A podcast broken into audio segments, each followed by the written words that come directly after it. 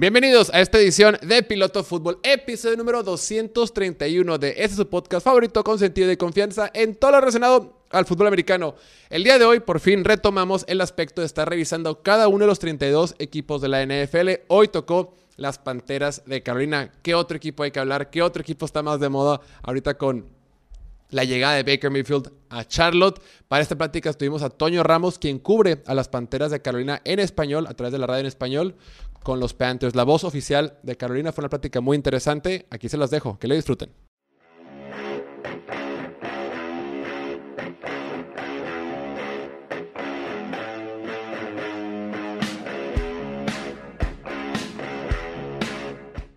Pues estamos aquí con el buen Toño Ramos. Yo creo que ahorita que está la, la, situación esta semana, con la noticia que tuvimos esta semana con el intercambio de Carolina, bueno, con toda la novela que ha habido con Baker Mayfield, Sam Darnold y Carolina. Creo que no hay mejor persona con quien platicar en estos días que el buen Toño Ramos que cubre en español a las Panteras de Carolina desde Charlotte. Mi Toño, ¿cómo está todo por allá? Platícanos, ¿cómo estás? ¿Cómo mi Jorge? Bien, bien, bien. Como dijiste, ya muy ocupados. Me hablaron más que cuando era mi cumpleaños.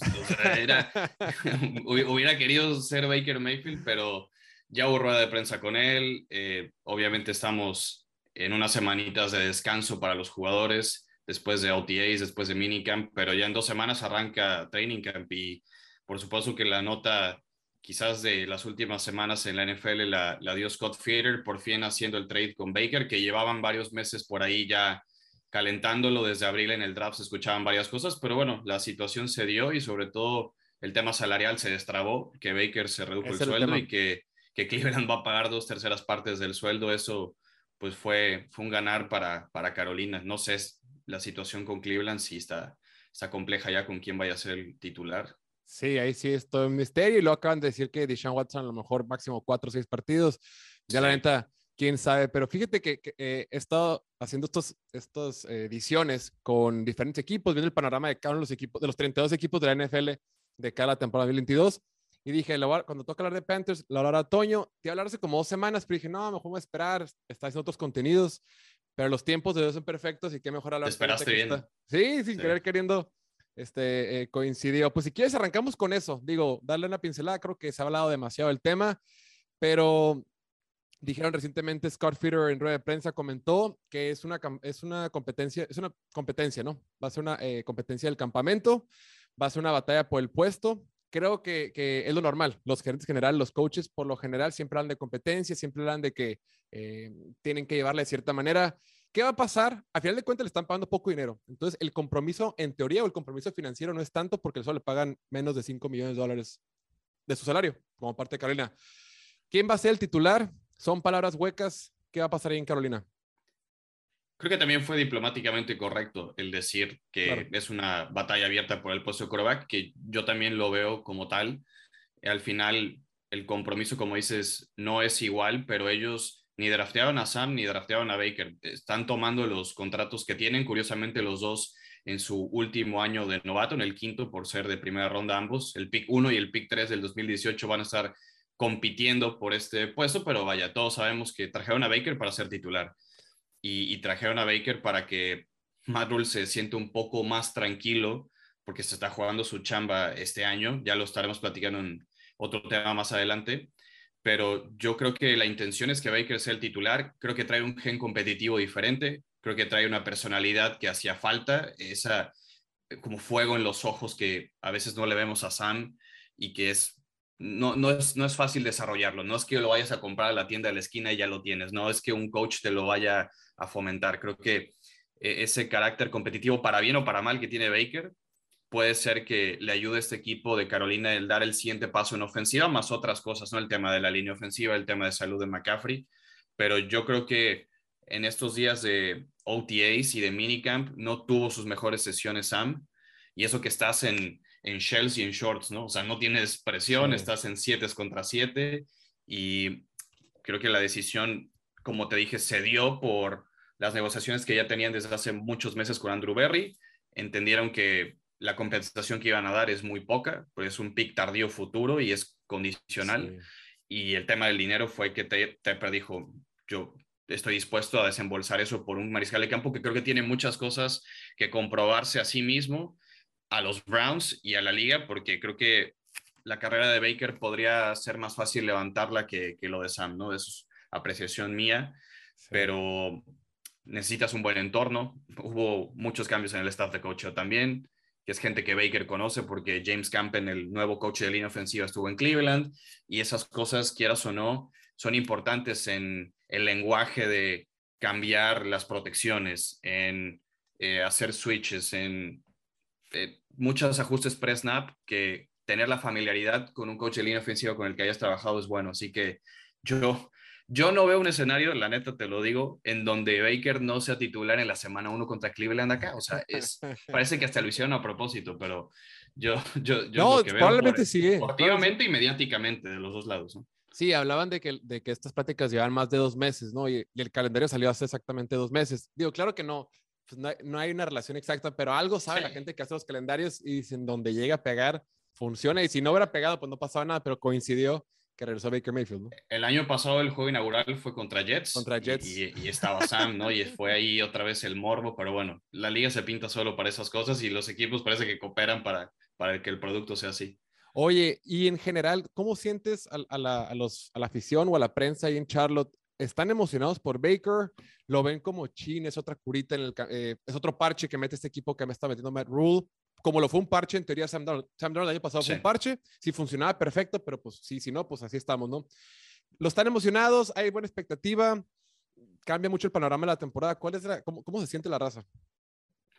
Yo creo que hasta mediáticamente también se siente otra opinión. Y yo no era de los que decía que Carolina estaba un coreback estable o por derriba del promedio de ser competitivo, porque hacían falta muchas más cosas, pero creo que en general, si tú sientes a la afición de cuando trajeron a Teddy y cuando trajeron a Sam, este momento yo lo veo con un estado de ánimo de la franquicia y de la fanaticada un poquito más arriba, también con sus, con sus cuidados, porque sabemos que, o sea, teniendo a alguien como Baker que es tan volátil en su carácter y también en cómo juega, que toma riesgos a veces no muy medidos, en que, vaya, si retoma el nivel de 2020, por supuesto que va a ser, que va a ser extraordinario para levantar la ofensiva de este equipo. Yo, yo sí veo no muchísima expectativa tampoco, porque saben que han sido cuatro años sin playoffs, han sido cuatro años sin temporada ganadora. En las últimas dos campañas han ganado 10 partidos, ¿no? Y creo que... Y todos son de Manrule, ¿no?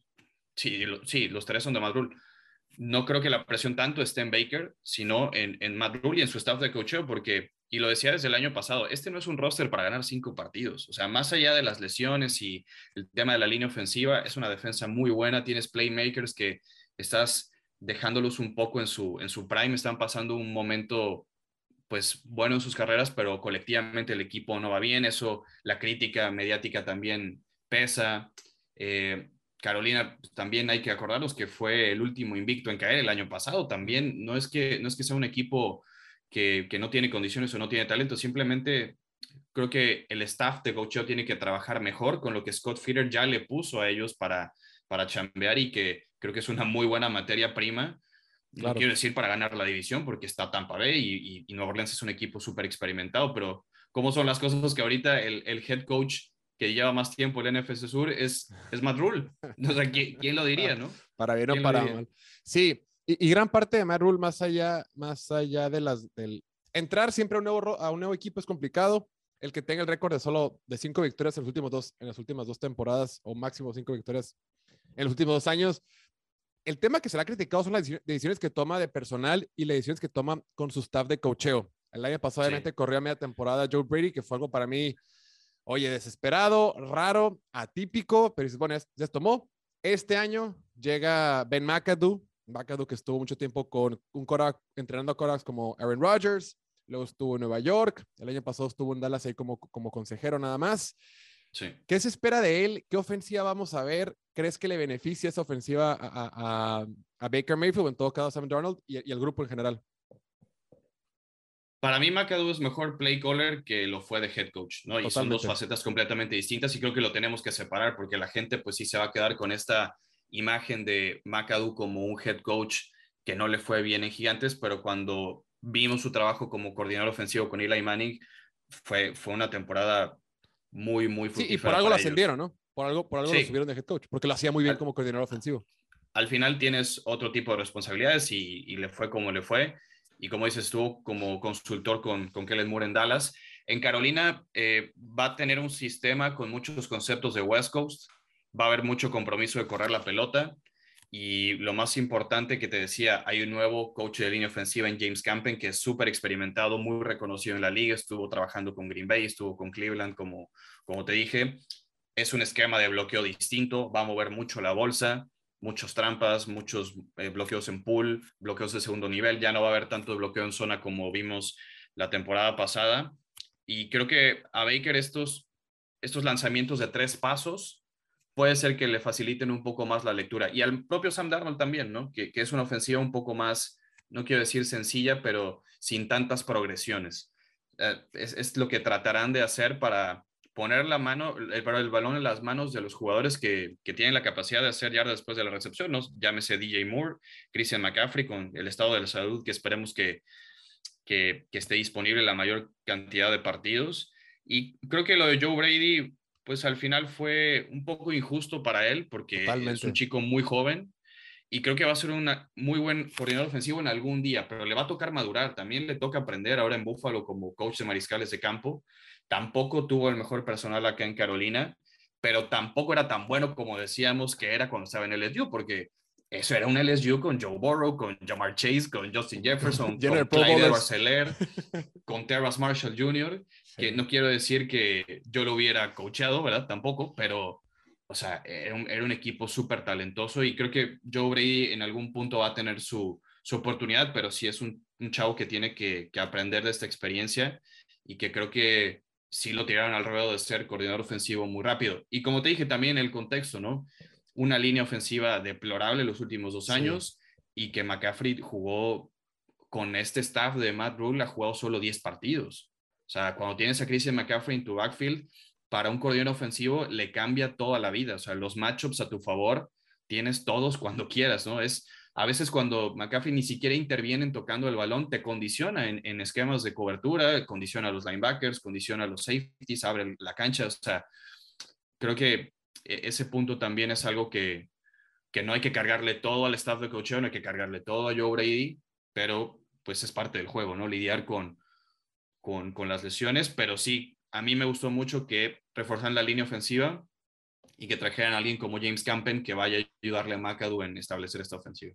Totalmente. Eh, y bueno, salió ahí la nota que en su momento Ben McAdoo había, que cuando estuvo, cuando fue la generación de quarterbacks del 2018, él había rankeado estos quarterbacks y había puesto a, a Mayfield por debajo de, de, Sam Darnold, pero bueno, ese tipo de, sesgos pues ya están atrás y ya después con más contenido, después de que le viste jugar tres, cuatro años en la liga, pues ya tienes otra perspectiva. La verdad es que la ventaja que tiene Ben McAdoo, digo, te escucha mal, pero la ventaja que tiene es que no puede ser peor que el año pasado. El año pasado, esta línea ofensiva, de acuerdo con Pro Football Focus, fue la número 31 de toda la NFL. Eh, pudo haber sido la 33, así de mal. O sea, no, no, hay 33 líneas ofensivas, pero sí pudo haber sido. Fue doloroso verlo. Sí, Sam Darnold el año pasado en métricas de, EPA, estos que miden los puntos agregados eh, sobre, por encima de lo esperado, eh, fue el número, número 33 de la NFL. Después, en cuanto a DVOA, la métrica que mide en función de la, calidad de rival que juegan, la ofensiva fue la 31. O sea, decir que fue culpa de Joe Brady, sí, como tú te quedas corto, no tienes a, no tienes a, a Christian McCaffrey toda la temporada, la línea ofensiva está para llorar, llorar, no tienes corebacks, tienes un par de novatos en eh, receptores y tight y demás. Era un escenario bien complicado, pero mínimo, la verdad es que esta temporada, creo que los movimientos que hicieron para reforzar puntualmente el lado izquierdo de la línea ofensiva, eh, eh, Carolina fue increíble. Lo que más me gustó a mí este año fue la contratación de Bradley Boseman, centro, un centro top 8, top 10, lo que sea. Le pagaron por un año 2.8 millones de dólares. Se lo trajeron gratis. El año pasado fue número uno en la NFL, fue el centro que menos eh, eh, castigos tuvo la temporada pasada. Fue el quinto que menos tuvo sacks la temporada pasada. Tiene 27 años. Solo ha faltado un partido en los últimos tres años. Perfecto, tienes tu centro. Ahí que juegue con Baker Mayfield. Después, tu lugar izquierdo, Austin Corbett. Por él sí pagaron más. Digo, no pagaron lo más caro en el mercado, pero sí le pagaron, que fue eh, en promedio 19 Mentira, 8.5 en promedio del año. Pero bueno, es también un, guard muy sólido que estuvo una buena línea ofensiva con los Rams. Fuiste, drafteaste obviamente a, a Ike Mekwanu. Entonces, el lado izquierdo de la, línea ofensiva está bien. De tu lado derecho tienes a tackle tienes a Moton, que era, fue el mejor liniero ofensivo el año pasado. Y bueno, no, lleva siendo el mejor, el único liniero ofensivo que había tenido Carolina en los últimos tres años era Moton, por supuesto. pues sí. Y bueno, todavía tienes el hueco ahí de, de, de guard derecho, pero no pasa nada, pone líneas ofensivas perfectas. Entonces, la línea ofensiva está bien. Eh, los receptores está bien. Creo que Baker Mayfield por fin tiene un buen grupo de receptores. Eh, podrá decirlo obviamente OBJ es un receptor, simplemente nunca se entendió con él. Jarvis Landry tuvo varias temporadas de más de mil yardas, pero pues era solo e insuficiente. Ahora por fin tiene un receptor como DJ Moore que lleva en sus últimas temporadas todas con más de mil yardas y con, con, con, con Corax de medio pelo, ¿no? Entre, eh, o de medio nivel. Entonces creo que por fin, la verdad es que cuesta trabajo visualizar a Carolina como que esta ofensiva explosiva, pero si no funcione. Pero, bueno, hay que, hay, que, hay que, implementarlo, ¿no? Hay que ponerse a. Claro, pero en papel. Pero en papel tú revisas los números, revisas las líneas, revisas los jugadores, pues tienen talento por todos lados. La ofensiva está bien. Falta que ejecuten y que se mantengan sanos. Pero en papel el equipo está completo, al menos del lado ofensivo. No, yo también lo veo así, pero el, el tema que hemos platicado mucho es ya que todo recae en el staff de cocheo, que no tanto en la planificación, porque mira, yo, yo diría algo y, se le prega y se le critica mucho a Matt Rule con justa razón probablemente, pero yo que he podido estar en prácticas, en ruedas de prensa con él, en platicar con él personalmente, si yo llevara a muchas personas a que vieran cómo trabaja Matt Rule, te cambia la perspectiva de lo que es él. Lamentablemente, al momento de ajustar sobre la marcha en los partidos, en las segundas mitades se ha quedado muy, muy corto y creo que es parte de no haberse rodeado del staff de cocheo experimentado que ahora sí trajo, porque no solamente es Ben McAdoo y James Campen, como te dije, en equipos especiales llegó Chris Tabor, llegó Steve Wilkes, que estuvo aquí en Carolina para el perímetro. Entonces, tener ese tipo de ojos y, y de ideas diferentes a las que tenías antes, porque yo entendí como que al principio Rule había traído a su gente de Temple y de Baylor, pero quizás no muchos llevan el ancho en la NFL y ahora que tienes un staff que te tiene pues otro tipo de opiniones durante un partido, eso, eso puede ser muy bueno. Eh, 100%. Yo, yo creo que DJ Moore va a tener a su mejor coreback en lo que ha tenido de carrera, tanto en colegial como en NFL, ¿no? Ha tenido siete mariscales de campo distintos, ha batallado mucho, estuvo en una versión ya desgastada de Cam Newton, estuvo con Kyle Allen, estuvo con Taylor Heineke, con Teddy Bridgewater, con Sam Darnold, con Will Greer, con PJ Walker. O sea, ha tenido. Y si tú me dices quién era el quarterback de DJ Moore en Maryland, nadie sabe quién es el mariscal de Maryland cuando DJ estaba en el college. O sea, es, es el tipo de quarterbacks que ha tenido. Entonces, creo que sí está para, para una temporada de destape. De por sí es un tipo muy consistente con siete quarterbacks distintos. Ha puesto mínimo 1200 yardas en cada una de sus temporadas. Tiene que eh, mejorar mucho sus números en zona roja y tener más anotaciones, pero creo que el mayor beneficiado de la llegada de Baker para mí es DJ Moore.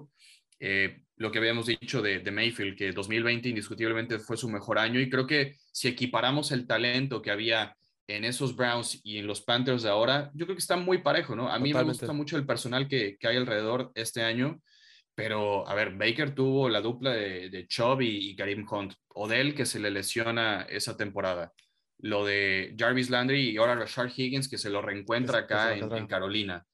Eh, estaba Austin Hooper, tenía una buena línea ofensiva, quizás como la que hoy tiene Carolina en papel, pero yo, yo creo que está bastante bien armado el equipo para poner en los mejores escenarios y los mejores jugadores para que, para que vea que sea competente. Ahora, el tema mucho es con el intercambio de balones, ¿no? Porque los turnovers que generaba Sam no solamente eran intercepciones o, balones sueltos. ¿Dónde dejabas? Sí, ¿dónde dejabas a la defensiva que entrara otra vez al campo después de que sacó y tuvo, Carolina era de los equipos que más tres y fuera generó defensivamente el año pasado. Pero ¿qué pasa cuando tienes que poner a tu defensiva a jugar 35 minutos y tiene que volver a detener al ataque rival cuando estás metido en tu yarda 20 porque hubo un turnover de la ofensiva? Es imposible, ¿no? Entonces, darle también ese, ese aire, ese espacio a tu defensa, cuidar más el balón es, es parte de lo que este equipo se tiene que enfocar. Y como dices, o sea, las piezas están ahí tampoco vamos a tirar la casa por la ventana para decir que es un ataque top 10, pero es un ataque que se vuelve, se va a volver operante. O sea, con, con, el talento, ¿por qué no pensarlo? ¿no? Yo sí estoy emocionado. Yo sigo el equipo y es que mínimo en papel, yo sé que del, en la práctica todo puede cambiar, pero en papel ahí están. O sea, creo que Scott Feeder mínimo hizo su chamba y dice, ¿sabes qué, raza? Aquí está el equipo. Ya no pueden, no pueden tener cinco victorias. Este roster, esta, esta ofensiva mínimo no está para cinco victorias. Y ahora, y en la defensiva la defensiva el año pasado lo hizo bastante bien. El año pasado la defensiva de Carolina fue segunda de toda la NFL en yardas por partido, tercera en la NFL en yardas por jugadas, octava en la NFL en yardas permitidas por cada carreo, por acarreo. Entonces, en promedio, o sea, la defensiva también está bien. O sea, lo que yo no entiendo, yo veo los pronósticos de muchos analistas y veo, y todo el mundo pone a Carolina muy mal, pero veo la ofensiva y me gusta. La defensiva es la misma que el año pasado, claro. Obviamente ya no está Hassan Reddick, no le quisieron pagar está bien y claro que José América era la pieza importantísima en el equipo. Sí. Pero aún así, no requieres que la defensiva, hoy la NFL, no requieres que tu defensiva sea top 5 para poder eh, sobresalir. Con una defensiva top 10 o promedio, con una buena ofensiva, te alcanza. Y sobre todo en la conferencia nacional, que está flojita y te puede meter los playoffs como wild card. Entonces, no sé, ¿tú cómo es la defensiva? Repite Phil Snow, se va Hassan Reddick, eh, regresan varios de lesión, eh, obviamente JC Horn y demás. ¿Tú cómo la ves? ¿Estás igual de emocionado que yo o no? No, la, defensiva yo tengo año y medio muy contento y satisfecho con lo que han hecho. O sea, vaya, estaría, estaría mal en decir lo contrario, porque tienes jugadores jóvenes, pero que ya no son improvisados, o sea, ya han demostrado el talento que tienen.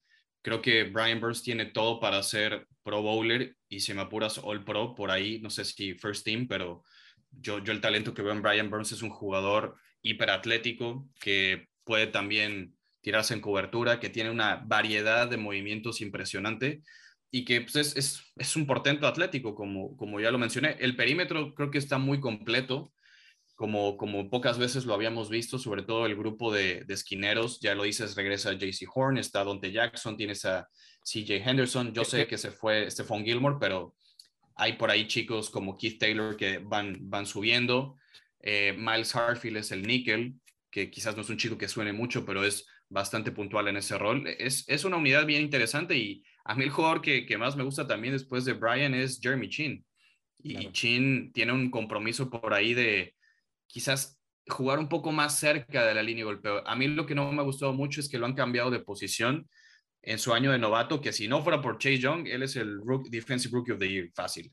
Eh, ese año jugó como linebacker, lo pasaron a free safety. Para mí no es free safety, su posición más natural es strong safety o, box safety, ¿no? Más cerca de la caja, más cerca de la línea de golpeo. Creo que le afecta más el juego cuando está más cerca del balón y necesita provocar más turnovers. Para mí es, es, un safety muy talentoso, pero que en ese rubro de intercambios de balón, y creo que también por eso trajeron a Steve Wilkes para que le ayude a ser más agresivo y, buscar la pelota, pero creo que es un safety muy, muy completo eh, y ojalá que, que JC Horn regrese, que es una lesión difícil, del tendón de Aquiles, de poder estar con, con la misma explosividad y, y, estar muy puntual en las coberturas, como lo había mostrado en los primeros tres partidos de, de temporada cuando fue em, su, su, campaña rookie. Empezó súper bien. Yo te quería preguntar de CJ Henderson, jugó nada más 10 partidos, obviamente empezó la temporada con Jacksonville, pero luego se ausentó un par. Eh, ¿Cuál expectativa? ¿Están confiados? El talento lo tiene, obviamente es una primera ronda, pero ¿cómo lo ven? Lo han movido, lo, han puesto en níquel y lo han puesto en el exterior también. Yo no veo por ahora que le quite el puesto a Dante Jackson, que sea el corner 2 del otro lado de JC. Tiene que mejorar él también muchas cosas. Creo que llegó a mitad de temporada después del trade con Jacksonville, no en una de las mejores formas físicas. Creo que trabajaron mucho con él para, para tenerlo a, punto, pero bueno, ya con un off-season y una temporada completa, CJ Henderson, que fue en su momento de los mejores prospectos en su camado de, de, corners, ¿no? Y fue, fue primera ronda, es de la misma generación también de Derrick Brown, otro buen jugador que tiene la defensa joven de Carolina. Entonces, empezamos a ver en todos los niveles. Totalmente. Eh, hay, hay, bastante talento y reforzaron, le están trayendo ayuda a Shaq Thompson, que Shaq viene de un temporadón. O sea, yo sé que Carolina es un equipo que no tiene reflectores y que por el récord que tiene, pues no lo van a pelar y no le van a poner juegos primetime. Obviamente, yo haría lo mismo, pero es muy frustrante ver que hay, hay muy buen talento y que al final los partidos no se le dan y ha habido resultados de una o dos posesiones cortitos que no saben cerrarlos y ahí se les van los juegos.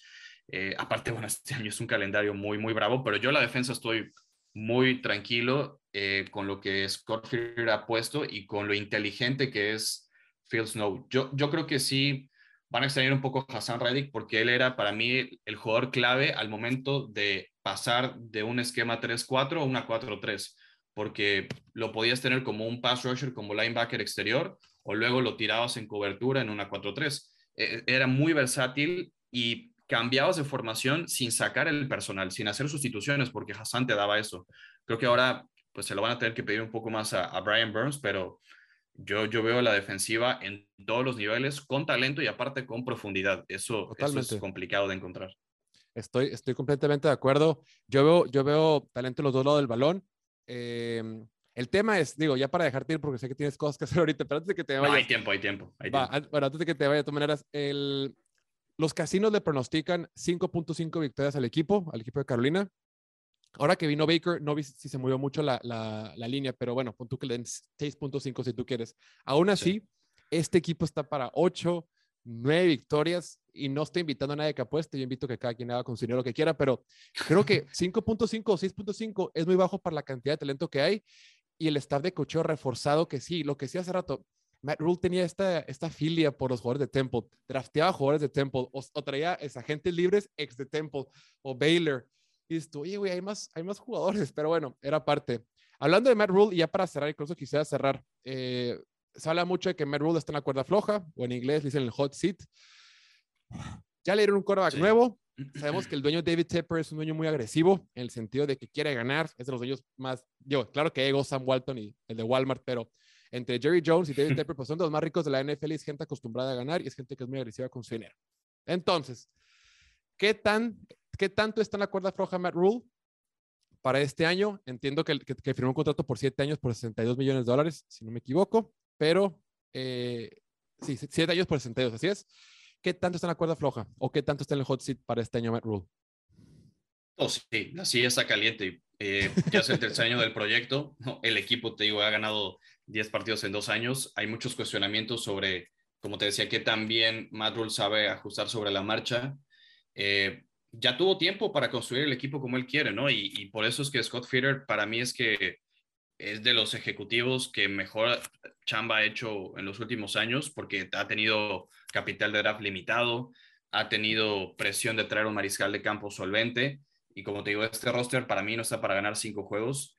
Yo no quisiera decir que Matt Rule es el coach con más presión que hay en la NFL, porque no es la palabra, pero sí el que inicia en el primer lugar de la silla caliente, ¿no? Totalmente. Y Feeder creo que sí tiene su puesto asegurado hoy.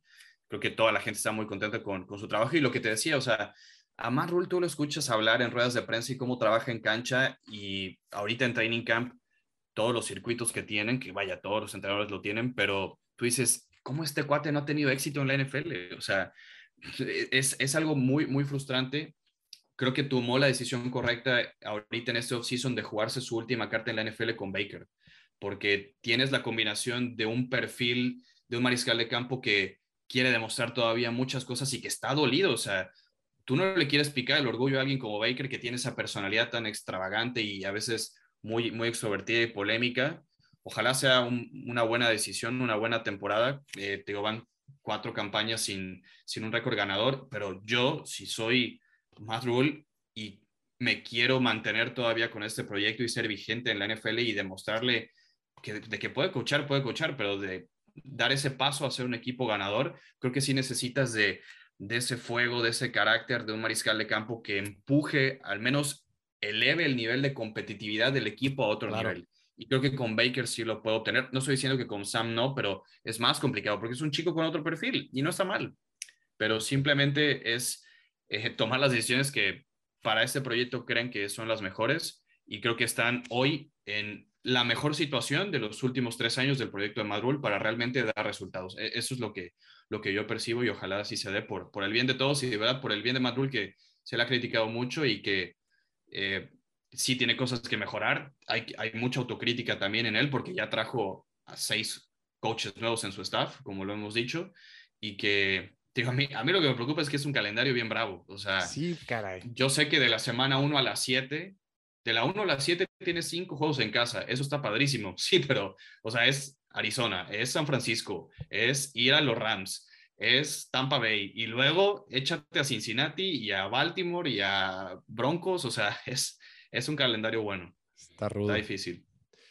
Pues así es, sí, coincido en que, en que este es el año. Y yo creo que Scott Feeder va a decir, por más, por más que él también tiene que cuidar su chamba, ¿no? Y el dueño, le va, David Tepper, le va a decir, oye, ya trajimos el rostro completo, ya están las piezas, tienes, un, tienes buenos jugadores en ambos lados del balón, no puedo seguir ganando cinco o seis partidos. Yo creo que más bien va, va, va, por ahí. Ya no pueden con la presión. Ya te trajimos el quarterback.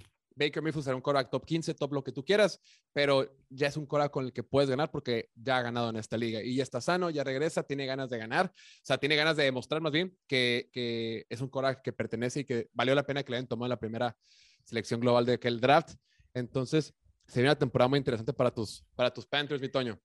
Va a estar brava, va a estar entretenida. Creo que eso sí, no vamos a, estar aburridos porque las piezas están ahí, ¿no? Lo hemos dicho, ojalá se tenga esa fortuna de, salud, de, trabajar en campo y amalgamar bien lo que, lo que ese equipo en papel pinta.